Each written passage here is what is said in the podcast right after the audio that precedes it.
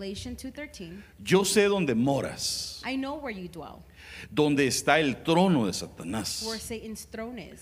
Guardas fielmente mi nombre You hold firmly to my y name, no has negado mi fe. and you did not deny my faith. Aún en los días de Antipas, Even in the days of mi Antipas, testigo, my witnesses, mi siervo fiel, my faithful one, que fue muerto entre vosotros, who was killed among you, donde mora Satanás. where Satan dwells.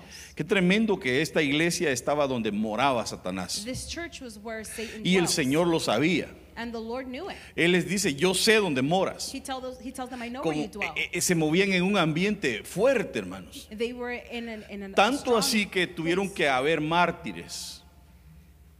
No sé si usted estaría dispuesto a morir por el Señor. Would you be willing to die for the Lord? Porque eh, yo, uno es bien bonito decir por ti doy la vida. It's easy to say, eh? Pero realmente yo pregunto, ¿será que estamos dispuestos a dar la vida por el Señor? but are we really willing to give our lives for the Lord? Pregúntele que está a su lado, ¿estarías dispuesto a morir por Ask the alguien? person next to you, are you willing to die for the Lord? Porque mire, hermano, yo estuve en el hospital eh, y sentí, sentí la muerte. I was in the hospital and I felt death. Y, y de verdad que no, que no me quería ir. I, I wasn't ready to go. Porque uno dice, yo, gloria a Dios, va, si el Señor me lleva y me voy con él, dice uno. Say, glory to God, the Lord Pero cuando uno ya está al punto de morirse, But uno, uno le dice, Señor, die, todavía tengo muchas cosas que hacer. tell the Lord, have have Yo decía, y mi esposa se va a quedar sola. My wife is going to be alone. ¿Qué va a pasar, Señor, con la iglesia? What's going to happen with the church? Entonces, realmente en ese, en ese momento de la muerte In that time of es death, donde nos, desfi- nos definimos. is where we define ourselves. Pero este hombre murió porque el ambiente era un ambiente serio, era un ambiente de Satanás. But this man died because he was in the dwelling of Satan. Note que hay iglesias que el Señor las pone en unos ambientes bien fuertes. There's churches that the Lord Pero él sabe por qué las pone ahí. But he knows why he Ahora, eh, lo interesante de este hombre, the interesting part about que es un mártir, que murió por las cosas del Señor, es que estaba donde estaba un centro de operaciones de Satanás. Porque esa palabra tronos es una silla. Es, es el, el potentado, se dice, o un, un trono es una hueste. Imagínense dónde estaba él, en un centro de He operaciones. was in a center of operations. Pero Antipas but Antipas eh, es antipater, se dice. Es antipadre. it's anti-father. Es como un, eh, eh, un anti, anti paternidad, exacto. It's an anti-paternity. Imagínense. Dice, por eso dice la Biblia, no llaméis a nadie Padre vuestro en, en la tierra. And call no one your father on earth. Ahora, eh, usted sabe que hay diferentes tipos de padres. You know that there's Y different usted types tiene of que entender fathers. qué palabra es la que está usando aquí. And you need to know which one is Pero the aquí word está that diciendo, using no here. le llames pater, It says don't call father. no utilices el término que se utiliza para el padre de los espíritus Do not use the terminology that is used para for the father decirle padre a otro. to call another your father. Porque el diablo no, no, no engendra hijos, Because the enemy does not create children, pero sí los reengendra but he y los vuelve hijos de Satanás. and they're children of, of Satan. Está aquí. Ahora, ahí, ahí está él. Imagínese si el Señor dice, no le llames padre a nadie y su papá que lo tuvo. If the Lord says don't call anyone father and your O biological sea, no está father, diciendo eso. that's not what it's. Entonces hay gente que se agarra de ese versículo y dice, "Mm, no le puedo decir padre a nadie más. There's people who get that verse No, and porque say, nosotros "Can't call tenemos el a padre que nos engendró. We have the father who taught us. the Dios nos da un biological padre para father. nuestra alma. We have a father for our soul. Y Él es el padre de los espíritus. and he is the father of the spirit. Pero cuidado porque tu espíritu se puede convertir en hijo del diablo but be también. careful because your spirit Si el becomes a diablo child lo of the reengendra. enemy. Entonces no le llames padre porque un, uno es vuestro padre, uno es el padre de tu espíritu, For dice one ahí. is the father in heaven. Ahora, eh, eh, si yo no sé si usted quiere ser un mártir de Dios, Do you want to be a martyr of the tal vez no, Maybe not. pero el amor se mide por jerarquías. But the love is, is, is sized by the hi- hierarchy. O sea, este hombre llegó a ser un mártir de Jesucristo. Cuando hablamos de jerarquías en el amor, love, es que lo que tú haces va manifestando el nivel de amor que puedes tener por el Señor. what you do is manifested in the love Aunque alguien diga, no, pero es que nosotros no servimos por, porque eh, Dios no quiere que sirvamos, Dios no está, no, Dios sí está interesado. The Lord is interested. Mire, un hombre en- entre más ama a su esposa, más le sirve. A man, the more he La loves trata his wife, mejor. the more he, he serves her. He treats Cada her vez le va comprando mejores cosas. He buys her better things. Quizás cuando andaban de novio eran flores, Maybe when they were peluches, going out, it luego was- fue un anillo, it was a pero de ring. pronto el hombre ya le regala un carro. Then he gives her a car. Hermano, el amor creció. The love, it grew. Y a veces la mujer dice, ay, ya no me regalas flores como antes. And the woman says, you Pues don't sí, give pero me en un carro flowers nuevo. like before, but because they're in a different level. Porque el amor creció, maduró. because the love matured. Hello.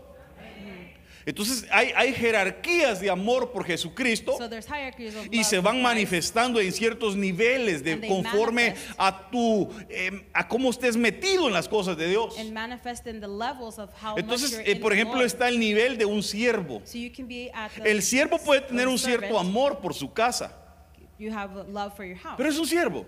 but he's a servant. Uno como que llega a apreciar, digamos, el, el trabajo de uno, el, You el- like tu lugar, tu compañía, como que tienes un cierto amor por esa compañía, pero realmente kind of love no es tu company, compañía. But it's not the company. Luego está otro nivel que se le llama el mensajero. Then there's the deliverer. Este ya va un poquito más arriba del siervo. That's a little bit higher than the servant. Luego aparece uno que se le llaman And then there's colaboradores. the collaborator. Luego están los compañeros de milicia. Then it's the companion and Dentro de los military. compañeros existen cinco niveles de compañerismo. And there's five different Y el ones. compañero de milicia es el, el rango más alto dentro del compañerismo.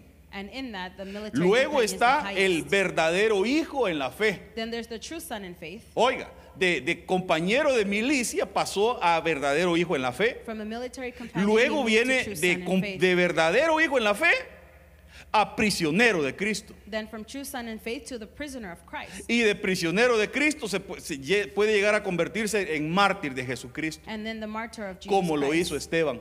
as Esteban did. El ministerio de Esteban dilató un día It was one day, his ministry. y solo se salvó uno, And only one person was saved. pero fue Pablo. But it was Paul. Cuando le trajeron las ropas delante de él, y- era el testimonio de que lo habían matado, y eso fue lo que abrió la puerta para que Pablo And that was the door that was Fuera Pablo. For him to be Paul. Pero fue un mártir, veo los cielos abiertos, dijo Esteban. He says, I see the Y heavens veo open. uno sentado en el trono a la diestra de Dios. Hermano, se le abrieron los cielos, The heavens pero were lo open. apedrearon.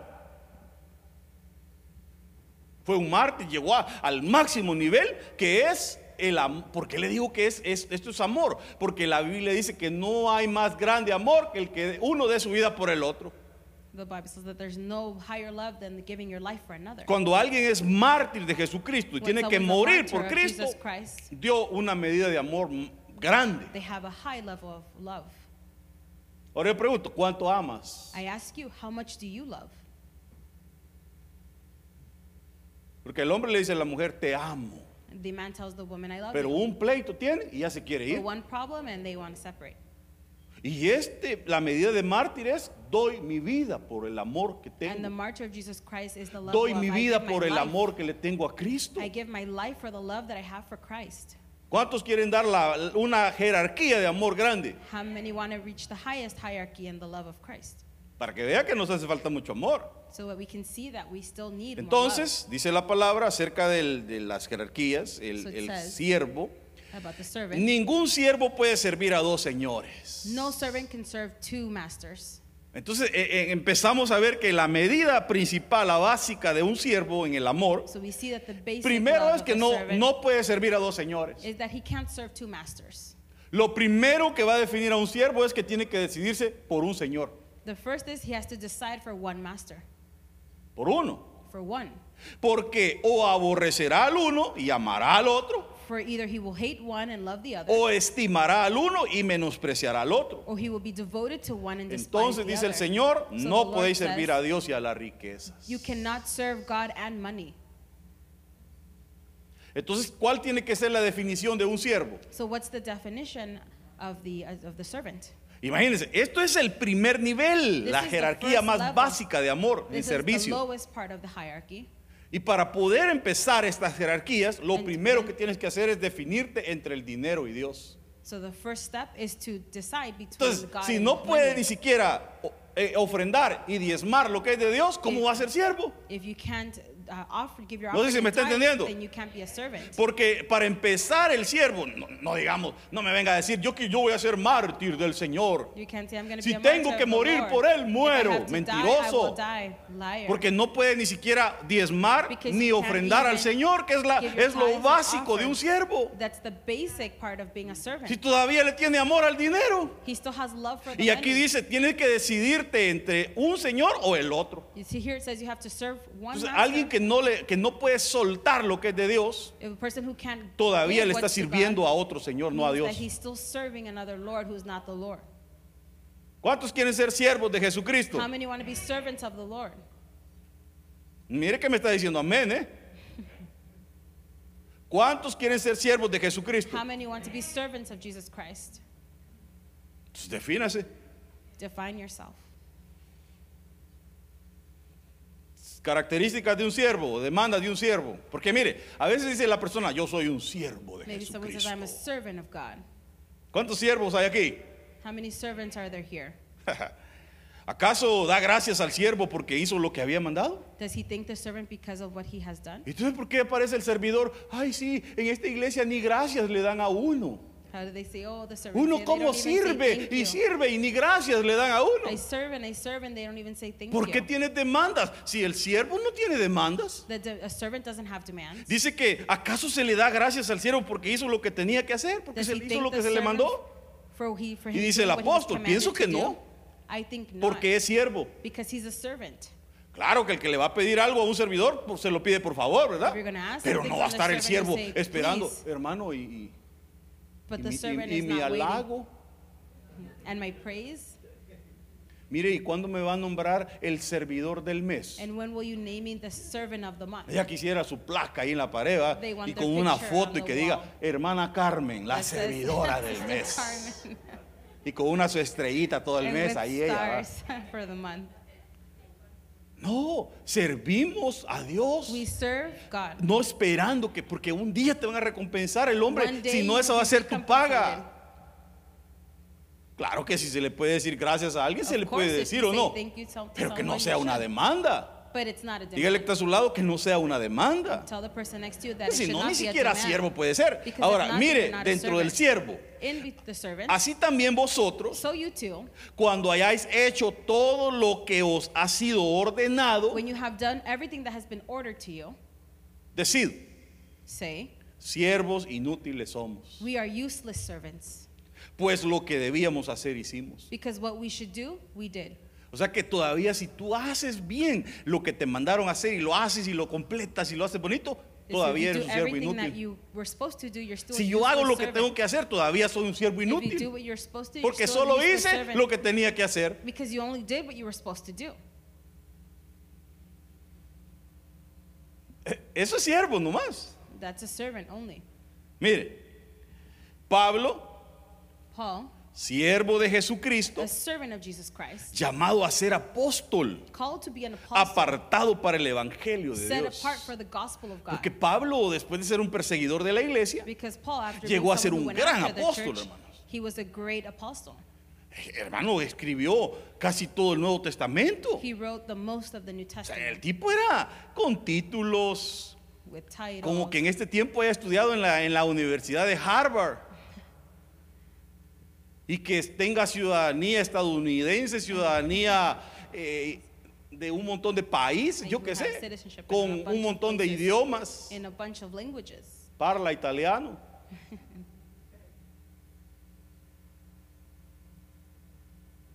Entonces, eh, habla un montón de idiomas, el tipo es inteligente, y lo llama el Señor. And the Lord calls him. pero él se menciona a sí mismo. but he calls himself Pablo, Paul, siervo de Jesucristo, servant of Jesus Christ. adquirió un nivel, He, re- he was Pero nunca lo level, abandonó. it. oiga lo que le dije, adquirió un nivel de servicio, de ser un servidor.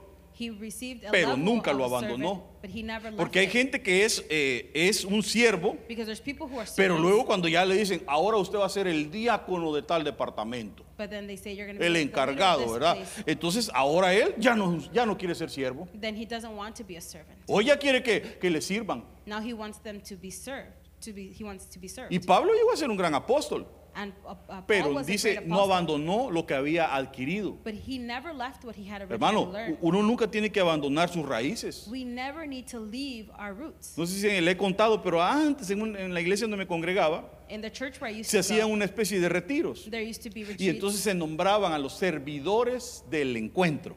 And they would name the Y servants, todos llevaban su camisa. and they would all have their shirts. Y en el, en el retiro, hermano, todo. Mire, hasta masajitos le hacían a los hermanos. And they would even do massages Eh, to the recogían brothers. las basuras, They would report, les daban get the dulces, garbage, give them eh, candies. hacían dinámicas. They would do Pero ya cuando se dynamics. terminaba el retiro, But when the retreat was over, ya no eran servidores. they weren't servants anymore. Si había una basura en la iglesia, una there patada was- le metían. If there was garbage on the floor, they would just kick it. Solo eran servidores del retiro. They were only servants for the retreat. Pero tú eres servidor de Cristo. But you were a servant of Christ. Y Pablo, aunque creció en jerarquía, And no abandonó el servicio, que el, el- el- el título que había adquirido. Hermanos, ¿cuántos servidores hay aquí? Porque mire, hermano, sería una vergüenza que usted haga oficio en la iglesia, It would be embarrassing for you to have some, uh, pero que en su casa no haga oficio. Porque usted es servidor de Cristo. Because you're a servant of Christ. Mire qué, qué silencio.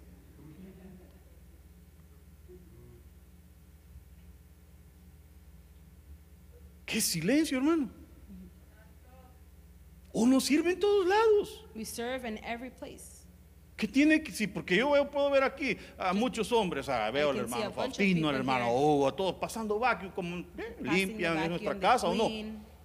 Pero yo quisiera saber que todos ustedes también en la, en la casa suya, miren. But I would like to see that in your house you also No do que the allá vayan same. a parecer que, es con que son bien machitos. Ya ve que a veces en nuestra cultura nos meten el machismo, hermano. Sometimes Eso in de our lavar culture, trastes because es we're para chauvinistic. mujeres. That of washing dishes is for the women. También para hombres, porque usted It's también also come. for the men because you also eat. O sea, Uno tiene, mire hermano, cambiemos nuestra We mentalidad. need to change our mentality. Somos servidores del We are Señor. servants of the Lord. Diga conmigo, por favor, aunque sea por fe, soy un servidor de Cristo. Say with me, I'm a servant of, the, of Christ. Ahora, eh, después del servidor, a- aparece servant. otra jerarquía que es el mensajero. The next hierarchy is the messenger. Ya después de siervo pasa a un nivel de confianza mayor por Then el amor que adquirió y ahora se convierte en un mensajero. Usted no va a mandar un mensaje con cualquiera, hermano. You're not going to send a message with just anyone. Especialmente si es algo importante Especially o algo privado que usted quiere mandarle a otro y usted tiene que enviarlo con alguien. You have to send it with Usted va a someone. conseguirse a alguien de confianza. You're going to find someone who you have confidence in. Imagínese que usted necesita mandar un mensaje confidencial Maybe you're y sending se a busca a confidential la hermana messenger, más chismosa de la iglesia. and you find the one that likes to give Lo primero que va a news hacer, to aquí voy en el Facebook. This is aquí voy a on dejar un Facebook. mensaje del to pastor, leave a message of the pastor. porque hay gente, hermano, que todo publica hasta cuando está en el baño. that Aquí en el baño everything even in the casual. bathroom. Hermano, ¿quién le importa a uno que esté en el baño? ¿O no?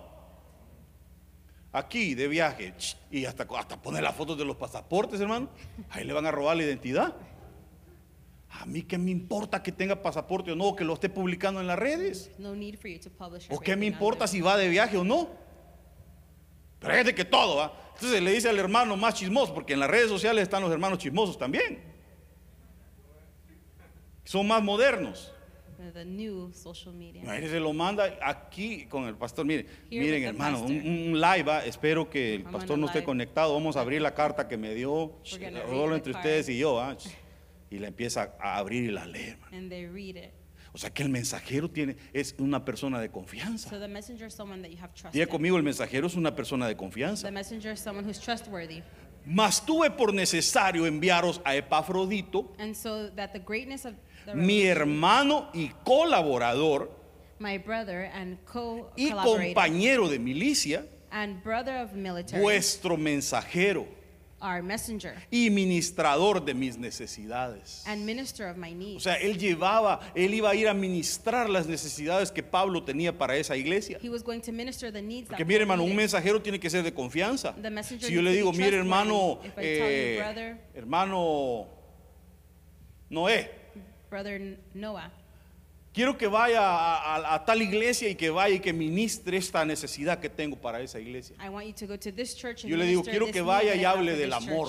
And I want you to speak to them about love. Y le doy un rem y le explico. Él es And un I give mensajero. him- Y él llega allá y empieza a decir, sí, que el odio, And he talks about the odiosos. Se van a ir al infierno los odiosos. ¿Fue un mensajero fiel o no? Was he a trustworthy messenger? O sea que el mensajero no lleva su palabra, no lleva su semilla, The messenger doesn't sino que take his lleva own la seed. semilla, la palabra del que lo envió. He takes the seed that was the one that was given to him. Mensajero, un enviado. Someone who sent. Y para que la grandeza de las revelaciones And so that the greatness of the revelation no me exalte desmedidamente, would not exalt me excessively. me fue dado un aguijón en mi carne. I was given a throne in my flesh. Un mensajero de Satanás que me abofetee A messenger of Satan to para que me, no me enaltezca sobremanera. so that I, I would not be Entonces vea que el diablo también tiene mensajeros. So that the enemy also O sea, no porque ya seas un mensajero, pasé de siervo a mensajero. Ah, ya, Just because you're a messenger doesn't mean you're a servant. ya estoy en otro nivel. I'm in a different level. Como dijo una hermana, hay niveles, hermano. There's levels. Pues ya puede estar en otro nivel, pero también el diablo tiene mensajeros. The devil also has messengers. Ahora, lo tremendo de esto es que cuando se habla de este, eh, bueno, permítame, en Ageo 1.13 dice, entonces Ageo, Then Haggai, mensajero de Jehová, the messenger of the Lord, habló el mensaje de Jehová al pueblo. spoke the message of Entonces, the Lord to the mire, people. el mensajero, ¿qué mensaje lleva? The messenger, which message does he take? Desde Jehová, el que lo envió. The one who sent him, Jehovah. Diciendo, yo estoy con vosotros, dice Jehová. Saying, I am with you, says the Qué Lord. interesante, hermanos. Eh, le iba a explicar lo de este, pero mejor no. Malaquías 2.7. Malachi 2.7. Porque los labios del sacerdote For the lips of the priest han de guardar sabiduría should keep wisdom, y de su boca el pueblo buscará la ley. and from his mouth the ¿De dónde the va a buscar los mandamientos, la ley de Dios? Where are look for the law of God? De la boca del sacerdote, del ministro. Porque mensajero es de Jehová de los ejércitos. For he is the messenger of the Lord. Entonces cuando alguien busque en ti la ley de Dios, la tiene que encontrar. So when someone looks for the law of God, Cuando alguien busque en ti el it. consejo de Dios, lo tiene que encontrar en ti. when they look for Porque the, tú eres un mensajero. because you are a Tu messenger. boca habla el mensaje de Your Dios. mouth speaks the Bueno, message of que no me diga amén.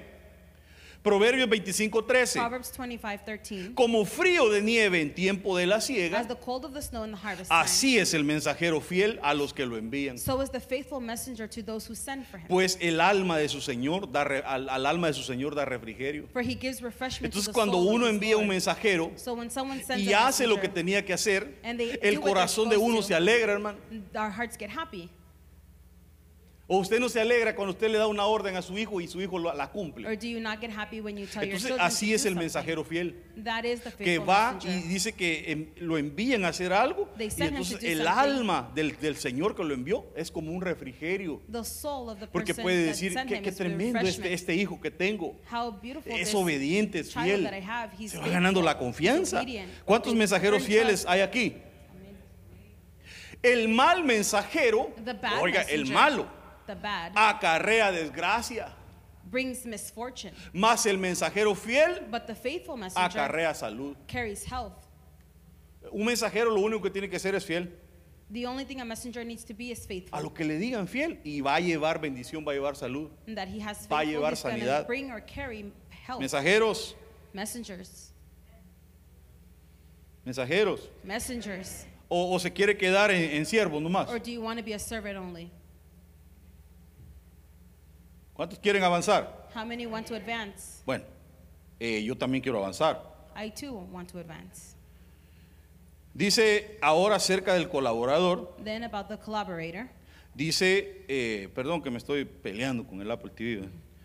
Os recomiendo I recommend you, a nuestra hermana Febe, our sister Phoebe, diaconisa de la iglesia diaconess of the church que está en Sencrea, that is para que la recibáis en el Señor so that you receive her in the como Lord es digno de los santos. as is worthy of the saints. ¿Cómo se tienen que recibir a los, a los que vienen, hermanos, los colaboradores? How do you need to receive the collaborators? Como es digno. Y que la ayudéis en cualquier cosa que sea necesaria. and that you help her in whatever is Porque necessary. ella ha ayudado a muchos, because she has helped many, incluso a mí mismo. including myself. Saludada a Priscila y Aquilas. Greet Priscilla and Aquilas. ¿Y quiénes eran Priscila y Aquilas? Mis colaboradores en Cristo Jesús. my collaborators in Jesus Christ. Ahora ya un colaborador pasó a otro nivel. Tremendo que Aquila Aquila, lo que significa es águila. what it means is eagle. ¿Qué significa Aquila? What does Aquila mean? Fácil, ¿va? Aquila, águila. El compañero se dice sunergos, que es un compañero de trabajo. which is a co-worker. Ahora, ¿cómo tiene que ser entonces un colaborador? Como el águila, As an eagle. ¿o no? Usted, mire, le voy a poner algunas características del águila. Yo sé que usted ya las sabe, pero quiero que las vea conmigo, por favor, rapidito. Número uno, The first characteristic. las águilas viven un promedio de 40 años. Eagles live for an average of 40 years. Y eh, a esa edad deben golpearse contra rocas para cambiar su plumaje. And they must hit the rock Eh, to también se arrancan el pico, las garras, their para poder and vivir 30 años más. To live 30 years more. Tremendo, ¿ah? ¿Cuántas águilas hay aquí? How many eagles are there here? Llega un punto en donde tienes que rejuvenecerte y te, tiene, te va a venir un, te vas a tener que golpear, arrancarte las plumas, el There's a pico, point todo, where you have to pero hit vas a vivir rocks and 30 take años off your más. feathers So that you can live another 30 years. O sea que 40 más 30, So 40 plus 30. ¿y cuánto es la edad que vive un hombre? And how is the age that, how much is the age that a 70 man los más lives? robustos. Que el Señor te 70. bendiga con esa robustez May the Lord para bless que you puedas llegar a los 70 so y that más. you can live for 70 years or more. Pero te va a tocar que rejuvenecerte. But you Eso will need nos to habla rejuvenate. acerca de la madurez. And this talks about being Gente que mature. llega y da la medida y, y si People tiene who- que rejuvenecerse, pues lo va a hacer. Eh, en- esto nos enseña entonces que los colaboradores deben de ser maduros espiritualmente para no hacer el ah, perdón, para no hacer el trabajo de la obra por emociones almáticas. But must be spiritually mature, not to do the work of the, No por el alma, sino porque es maduro. not for the soul, but because he's mature. Bueno, y el, el golpearse en la roca representa el acercarte a Cristo. So to hit the rock means to be Porque en to Cristo es que nos rejuvenecemos, hermano. Because in Christ is ¿Cuántos quieren rejuvenecerse? Acércate a la roca que es Cristo. Be close to the rock, which is Christ. Número dos, Number two, un águila expulsa lo que tiene en, su- en sus an intestinos expels of what it has in cada vez que sale a cazar. Every time that it goes hunting. Esta parte me parece interesante. This part is interesting. ¿Por qué, por qué saca todo lo que tiene antes de ir a cazar? Why does it take everything that has Porque to eh, go para, para limpiar y digerir lo que comerá. it vomits what Y it has in o its belly lo que va a cazar y come, lo trae para darle a sus crías. to, to give it to his Entonces young. cuando ya se llega a un nivel de colaborador, So when you get to a esto level lo of que representa es que eh, el, el colaborador ya es collaborator maduro para estar en un proceso de limpieza. is mature to go to a level of O sea, él ya, él ya, él, él automáticamente busca la administración cuando la He necesita, automatically looks for Porque ya es un colaborador. needed, because he's a collaborator, porque ya es una- un, un aquila. because he's an aquila. ¿Cuántos aquilas hay aquí? How many aquilas are there here? ¿Cuántos colaboradores hay aquí? How many collaborators are there here? Saca él y va y agarra esa presa para, para dar a otros algo que ya es limpio. A sus hijos les da algo limpio. He gives to his children what is clean. ¿A cuánto les gusta la administración? How many like being ministered? Otra característica del águila es que es fiel. Another characteristic is that it's faithful. Día conmigo, es fiel a su pareja. He is faithful to his partner. Aquel día que estaba hablando de la fidelidad en la escena de matrimonios, We were talking about being me acordé del pingüino, pero no me acordé del águila. We didn't think about Y the el eagle. águila, eso es lo que tiene, que él, el águila solo tiene una pareja en la vida. The eagle only has one partner in its whole life. Entonces, una característica importante de un, de un colaborador es que es fiel. So someone who's a collaborator, someone who's faithful. ¿Cuántos fieles hay How aquí? many faithful people are there here? Por esta razón, quien es infiel a su cónyuge, So the person who is unfaithful to pues his or también le puede spouse faltar a cualquier persona. can fail ¿O other no? people. Mire, estas son como, como leyes. These are like laws. Si alguien le es infiel a su mujer, So someone is unfaithful le to puede ser wife, infiel a cualquiera. they can be unfaithful ¿O to no? anyone else. Si alguien le roba a Dios, If someone steals from God, le puede robar a cualquiera. they can steal from anyone. Si tiene valor de robarle a Dios, ¿cómo no le va a robar al jefe?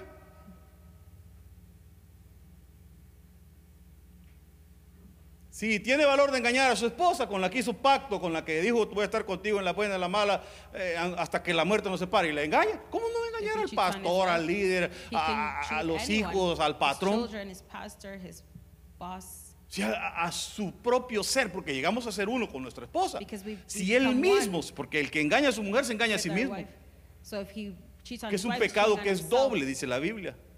Peca contra él y peca contra Dios. Si lo, God. si lo puede hacer, como no lo va a hacer con otro? con Entonces, el colaborador tiene que aprender a ser fiel. So the collaborator needs to learn how to Que el Señor nos haga fieles. Hermano.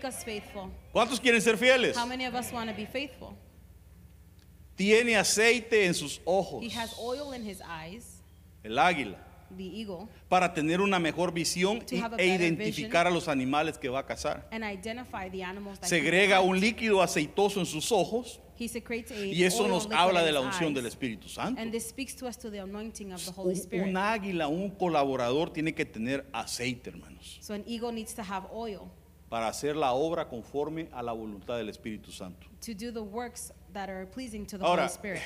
Voy, voy con algunos ejemplos de colaboradores. I have some examples of Romanos collaborators. 16.3. Romans 16:3. Salúdenme a Priscila y Aquila, que lo acabamos de leer. Greet Priscilla and Mis Aquila, colaboradores. my collaborators. Romanos 16.9. in 16:9. Salúdenme a Urbano, nuestro colaborador en Cristo, our collaborator in y a Jesus Estaquiqui- Estaquis. And. E- Este es Taquis, va, de los que comen los niños. Amado mío. my beloved. Ya ve que ya existían los taquis antes de que los inventaran. O saludan Timoteo, Timothy, mi colaborador, my co-worker, y Lucio and Lucio, Jasón, Jason, y Sosipater, Sosipater, mis parientes, my relatives. colaboradores. Hay un montón de colaboradores. There's a hermano. lot of En cuanto a. Tito, As for es mi compañero y colaborador. Tito, he is Tito. my partner, my collaborator. Luego dicen Filipenses, más tuve por necesidad enviar a Epafrodito, but I considered it mi hermano y colaborador. my brother and collaborator. Filipenses, asimismo te ruego también a ti, Likewise, I ask you, compañero fiel, faithful companion, a que ayudes a, a- a estas que combatieron juntamente conmigo en el Evangelio, to help those who fought together with me in the gospel, con Clemente with Clement, también a los y a los demás colaboradores. And my other Entonces le llaman colaborador a Clemente y a otros. Y en Filemón dice Marcos, Marcos, Aristarco, Astric, Demas Demas, y Lucas, And Lucas. mis colaboradores. my collaborators. Todos estos habían dado esa medida. All of those had given Pero, por ejemplo, aquí, ya que menciona Demas, Demas se llegó a ser colaborador, hermano. Demas was Y a estaba en una iglesia and he was in a church como colaborador, as a collaborator, pero se había, el, el tipo se volvió bien feo, hermanos. but he had No quería attitude. dejar entrar a ningún pastor ahí a la iglesia. He didn't want to allow any pastor to come inside the church. Se había abierto, mire, hermano, porque adquirió un grado de una jerarquía en la iglesia y ya se He creyó, hermano. Lea acerca de Demas y va a ver. O You'll sea, see. cuidado con cuando el Señor te sube de rango. So be careful when you're. No vayas a creer y decir, hoy rank sí, me tienen que hacer lo que yo diga. You have to do what I Ah, say. Va a aparecer con un látigo ahí.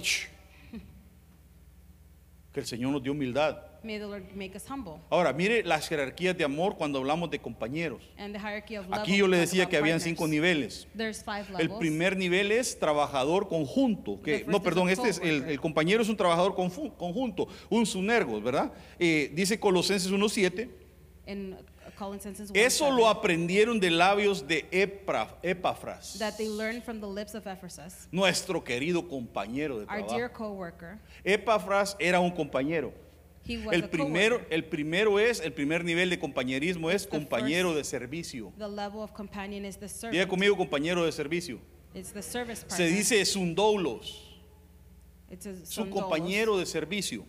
who is a Eh, service eh, que partner, también que tan fielmente le sirve por amor a Jesucristo.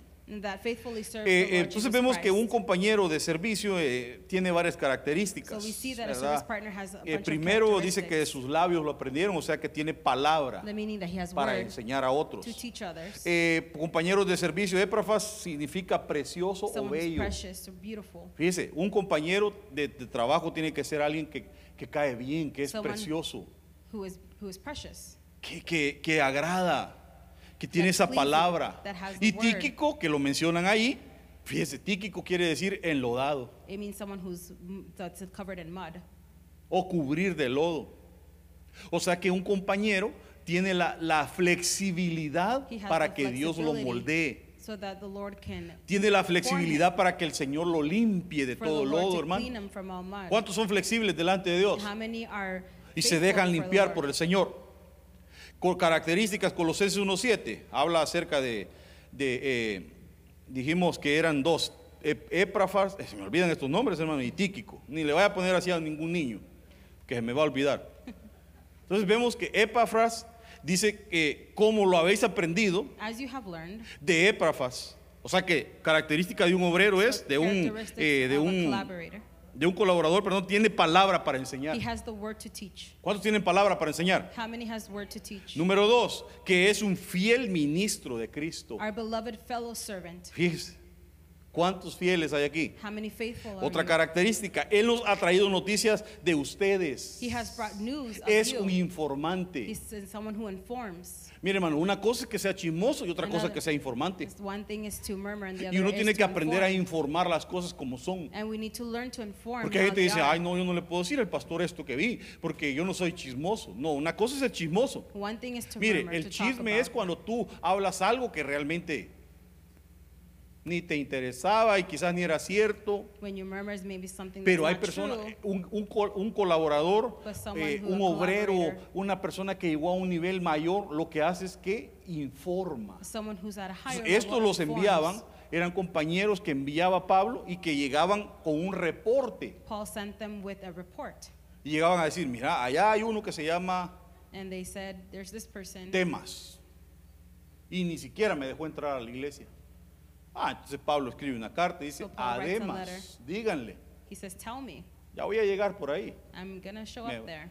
Si piensan que por cartas no soy duro, ya van a ver cómo soy en persona. Ellos piensan que soy blandito. Pero ya me van a conocer, les dijo Pablo ¿eh? en una carta. Entonces él informa So he informs. Y nos ha contado cómo el Espíritu Santo les hace amar a los demás. Características. Reciban saludos de Epafras, un servidor de Jesucristo que también pertenece a la iglesia de ustedes. Él siempre ora por ustedes. He always prays for you. Entonces, alguien que ya llega a un, a un compañerismo de trabajo, ora por los to demás. ¿Cuánto le gusta orar? How many like to pray?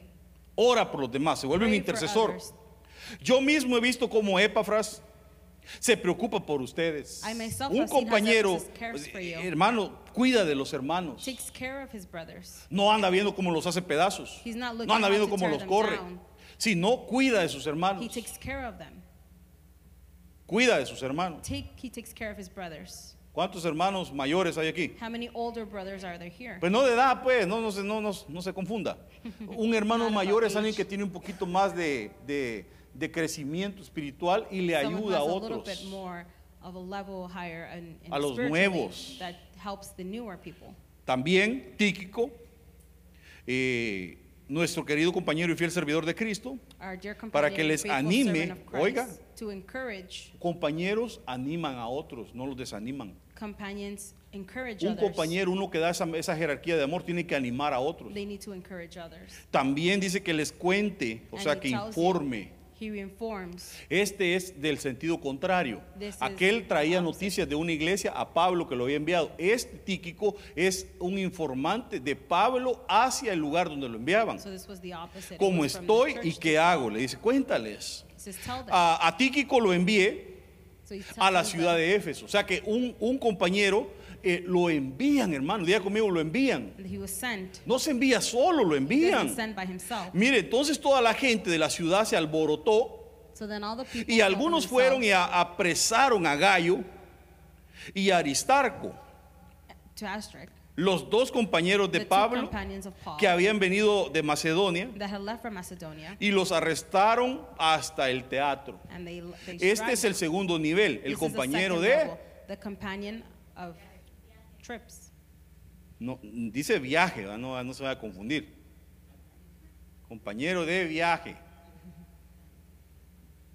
Entonces está el compañero, uno que, es de servicio, pero luego hay un compañero de viaje. and there's another one that goes along the journey with Eh, de pronto el que va a hacer la obra de Dios necesita que lo acompañe alguien. Por ejemplo, en mi caso aquí en la iglesia, yo casi no salgo a predicar a otro lado. Y cuando salgo, la I mayoría de veces voy solo. A lot of times I go by myself. Casi nunca tengo un compañero de I viaje. don't have someone who goes with me on the trip or on the Y a journey. veces se necesita un compañero de viaje, hermanos, And I need someone para to ir go a hacer la obra de to Dios. do the works of the Lord. Supongamos que me invitan a un lugar a predicar. Maybe they invite me Y somewhere llego to preach, solo. and I go by Y myself. ya estando allá, hermanos, me da un mi dolor de estómago o algo. And I Que el Señor, stomachache que el or Señor me something guarde. Un ejemplo. Yo As ni an padezco example. dolor de estómago. Pero un ejemplo. Imagínese si yo fuera solo y, Imagine quién if I were by predica o. myself or who, who preaches. Pero si uno va con un compañero but de if you viaje. go with someone, Pero claro, no es solo para que me van acompañando, ¿va? it's not someone just Pastor, to soy go su with me. compañero y le llevo la just maleta. a No, friend, yo ni maleta llevo. El compañero de viaje es alguien que está capacitado para hacer It's la obra someone de Dios who has the también. capacity to do the works Que of si the va Lord. con, digamos, vamos- voy a un retiro y él va That if I conmigo, go ¿va? to a retreat y he estando goes with allá, me. le dice, hasta si hay oportunidad de que se aviente un tirito que predique, está capacitado para eso, hermano. That they have the capacity to do that. Porque si es de compañero, de para llevar compañía, mejor me consigo mi chuchito. Because if it's just about taking Ya ve que hay, hay perritos de compañía. Me, me dé mi carta del doctor y todo, ahí lo puedo andar yo con mi perrito en la mochila, mi compañero. Pero realmente aquí el compañero de viaje es alguien que está capacitado para predicar. Es alguien que, que va para hacer la obra de Dios. who does, who goes to do the No work que of diga, the Lord. pastor, va para, Not pastor, va para, going- este, ¿a dónde le gustaría ir a usted? where do you want to go? A Florida. ¿Quién dijo Florida? ¿A usted le gustaría ir a Florida? Bueno, algún día, hermano. Y que diga el hermano Julio, va para- pastor va para Florida a predicar, Pastor, sí. Este, quiero acompañarlo, pastor. Pero porque going quiere ir a conocer. Ya lo cachamos. Eh, no, el compañero de viaje, eh, de, ministerio, es porque va, porque quiere hacer la obra de Dios. No por andar paseando y conociendo. Amén. Bueno, Pablo tenía sus compañeros de viaje. Esa palabra se dice sunekdemos, que es viajar con. It's to go with. Son compañeros de viaje para hacer la obra de Dios. Tremendo porque Gallo eh, quiere decir Señor, It means uh, Lord. que era un compañero. Aquí tiene usted que It's buscar todos los, todos los nombres de los compañeros que le mencioné y ver sus significados. the-. Gallo es Señor. It's O Lord. también eh, él era habitante de Derbe. Este Der- de, eh, Gallo y el otro eran habitantes de una ciudad que se llamaba Derbe. Y Derbe quiere decir aguijón. No sé si ya me va entendiendo, hermano. Pero se recuerda que le acabo de leer un versículo que dice Pablo, yo tengo un aguijón que Dios me ha permitido, ¿o no? ¿Para qué cree que le servía a Pablo el aguijón? Porque aquí era Pablo, hermanos. Hablaba varios idiomas, ciudadanía romana, circuncidado el octavo día, instruido por Gamaliel. El tipo era, tenía billete, me imagino. Porque para que haya estudiado así tenía dinero sus papás para pagarle. Te- le daban cartas, era influyente en la, en la política. O sea, el tipo era. Y ahora andaba predicando.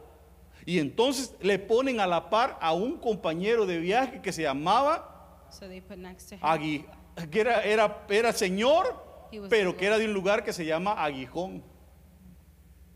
Como quien dice, le ponen un aguijón a Pablo. O sea, el compañero de viaje, digamos que yo tengo mi compañero de viaje aquí en la iglesia, ¿va? El hermano no va conmigo para que no me duerma en el carro. El hermano no va conmigo contándome chistes para que yo no me duerma y vaya, no vaya aburrido. El hermano va y, y si estuvo buena la prédica, sirve como aguijón para que no me hinche, So that I don't swell. para que me diga, pastor, estuvo buena la prédica, pero podía estar un poquito mejor. ¿Ah? Y ahí a uno ya lo. Entonces Pablo tenía su aguijón. O sea que el compañero de viaje es un hermano aguijón. Que Dios le pone a uno a la par para que lo vaya, lo vaya como regulando a uno. Porque hermano, si a uno se le sube es peligroso. Qué grande esta Babilonia que he construido, dijo aquel. Qué tremendo soy. Soy rey de reyes. Porque sabe, sabe usted que él era un rey de reyes. Él era un rey de muchos reinos. He was a king of a bunch of kingdoms. El tipo se creyó. Y entonces una voz le habló. So a voice spoke to him. Bien interesante ese pasaje ¿verdad? porque menciona un- una serie de jerarquías, pero que estas ya son espirituales, no como estas. Se mencionan a los vigilantes. People who, O sea, son otras jerarquías que se mueven. There are hierarchies. Y estos son los que dieron el dictamen y dijeron, no, ya le cayó juicio a este. Said, no, here comes the Conviértanlo judgment en for bestia, dijeron. Lo, lo convirtieron y fueron unas jerarquías eh, espirituales. And they were spiritual Pero bueno, hierarchies. entonces cuidado porque el, So be eh, careful. el Señor siempre te va a poner un, un hermano aguijón a la par para que te haga ver que realmente lo que Dios hace es porque Él quiere y te utiliza porque realmente Él te ha querido usar, pero tú, tú y yo no somos nada You realmente. Por eso dice la Biblia, es como somos como vasijas de barro y lo que está dentro es lo que lo que vale, que es la gloria de Dios. inside is the glory Pero como vasijas no valemos nada, hermano. Es lo que traemos dentro. Si algo bueno hay en mí es Dios. Pero yo no tengo nada bueno. Because I'm not anything. Pero lo que tengo adentro es But lo, what I lo have de inside Dios. is from God.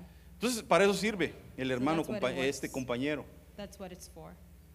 ¿Cuántos compañeros quieren haber aquí? How many companions are Ah, ese, ese trabajo sí le gusta a usted, ¿va? And That's the work that you like, right? Para ser aguijón del otro. Pastor, yo me apunto, ¿va? Para andar ahí, hermano, hermano, no, te, no se te suba. Luego dice, os saluda Gallo, hospedador mío. O sea que un compañero es hospedador. ¿Cuántos hospedadores hay aquí? Nadie, no le gusta hospedar gente. Someone who likes to give to Y bueno, voy rápido, voy a terminar de esta introducción, pues, porque el tema ya, el tiempo se me acabó. Doy gracias a Dios porque a ninguno de vosotros he bautizado, sino a Crispo y a Gallo. Mire que Pablo no bautizaba gente casi, pero a Gallo sí lo bautizó. But to Gaio he did. Qué tremendo, hermano. Qué lindo cuando uno, uno crece, nace y se vuelve verdadero hijo. ¿Cuántos quieren ser verdaderos child. hijos? They want to be a real child. Aristarco significa el mejor gobernante, Aristarco is the best governed, que es un compañero, fíjese. That's the El companion. mejor gobernante. the best governed.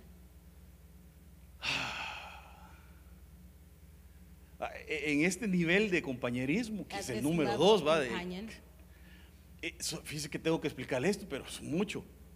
Porque un, un compañero, un aristarco, tiene que ser un, el mejor he gobernante, needs to be the best. no un gobernante. O sea que tú y yo tenemos que, para ser compañeros, tenemos que aprender a ser los mejores We gobernantes. need to be the best. Pastor, ¿y qué voy a gobernar? Hay varias cosas que, tienes que tú y yo tenemos que aprender a gobernar y There's a aprender a that gobernarlas bien. to to. Se las voy a leer nada más rapidito para poder salir aunque sea algo, enseñarle, hermano. Uno, el hombre de, de bien tiene misericordia mercy, y presta, he, he borrows, gobierna sus asuntos con juicio. Uno tiene que aprender a gobernar sus asuntos. Para ser el me- un compañero, el mejor gobernante, tiene que aprender a, a- a juzgar las we cosas bien. well. Dos, mirad también las naves, aunque tan grandes y llevadas de impetuosos vientos, son winds, gobernadas con un muy pequeño timón, donde el que las gobierna quiere. ¿Y cuál es ese pequeño timón? Un compañero tiene que aprender a gobernar bien su lengua.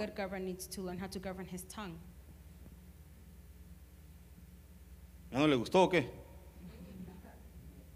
Ese es un trabajo de un compañero. Aristarco, el mejor gobernador.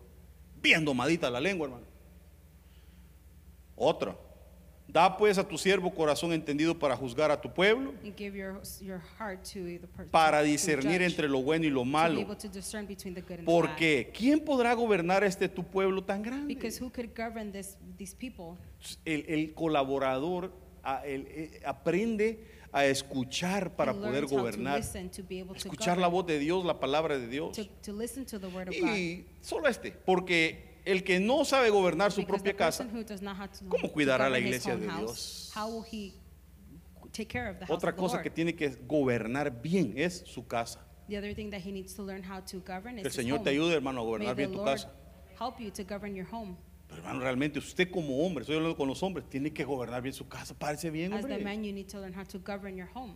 Párese. Tome el papel de hombre que le corresponde. Take the role of the man that, that corresponds to you. ¿Cómo, cómo? As- miren, el- en México, así el que lo manda la mujer así, mandilón le dicen. En una, una vez en una boda.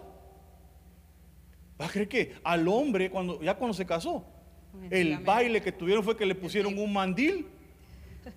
Y le pusieron una canción que decía, mandilón, mandilón. Hermano, y la gente le llevaba una escoba, una pala. ¿Va a creer usted lo que le estaban profetizando, la bendición que le estaban dando? Prohibido ese baile aquí en la iglesia para los cristianos. No me va a decir, pastor, me casa y después el baile del mandilón. El hombre puede ayudar en la casa, está bien, pero no es el mandilón. Él es la cabeza de la casa. Él es el que dice, se me alistan y nos He vamos says, para la iglesia "You get hoy. Nada de que, ay no, now." mucha iglesia, No, ahora no, nos tienes que llevar al parque. Y ahí si no se le pelembraba a la mujer. Not, Y a él, ay no, sí, mi amor, no, está bien. Ay, hermano, perdón. Párese bien que usted es la cabeza. Usted tiene que saber a, a lo bueno que tiene que llevar a su casa. You know, the, you need to know the good that you need to take Para todo hay tiempo. for all the time. Pero párese bien como cabeza, busque a Dios, ore, lea la Biblia, que lo vean que es la so cabeza. that they can see that you're the head of the house. Que es triste, hermano, que uno le pregunta a los niños, ¿quién manda en tu casa? Who governs in your Mi home? mamá. They say my mom. Toda la mayoría de niños, All ¿quién manda en tu casa? Mi mami. Who's the boss in your house? My mom.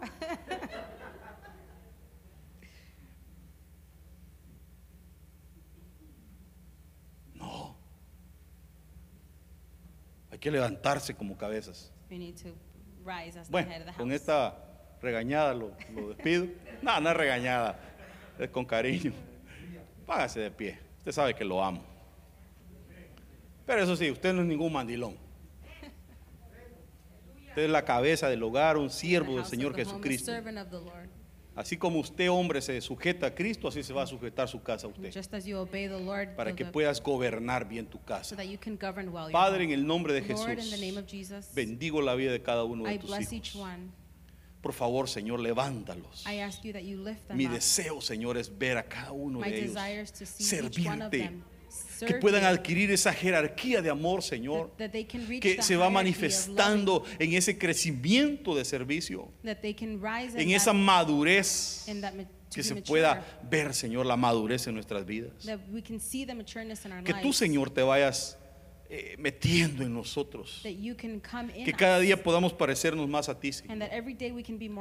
Como tú fuiste humilde, queremos ser humildes. we want to be humble. Como tú fuiste un servidor, How you were a servant, queremos ser we servidores. want to be servants. Quita toda mentalidad de nuestras vidas. Take away all mentality. Quita toda mala enseñanza. Any bad Todo pensamiento, Señor, que nos metieron. All thoughts that were given Haznos libres. Make us Y queremos ser, Señor, verdaderos hijos de Dios. that we want to be real children Que cumplen yours, su palabra. En el nombre de Jesús. Jesus. Levanta tu mano, Padre, bendice a hand, tus hijos. Bless your children. Tú tienes todo en control, Señor. You have all the control, Lord. El Señor tiene en control tu vida, hermano. The Lord has your life in control. Aunque muchas veces en Even tu though vida a times, parece que las cosas no marchan bien, sometimes things don't seem right. no te preocupes. Do not worry. Dios te llamó. God called you. Él te va a sostener. He is going to sustain No you. importa por lo que estés It pasando. doesn't matter what you're going through. El Señor está The contigo. Lord is with you. Que el Señor bendiga tu May casa. the Lord bless your home. Que el Señor bendiga tu mesa. May he bless your Que table. muestre sus misericordias May a tu he vida. Que guarde tu entrada y que guarde tu salida. Que guarde a tus hijos. Que bendiga el fruto de tus manos. May the En el the nombre de Jesús. Bendigo tu vida y declaro en el nombre de Jesús que todas las cosas ayudan a bien a aquellos que conforme a su propósito han sido llamados. Señor, bendice la vida de tus hijos y te suplico, Señor, que no te apartes de ellos. En el nombre de Jesús. Ves, Orbenito, voy a, voy a orar por ti.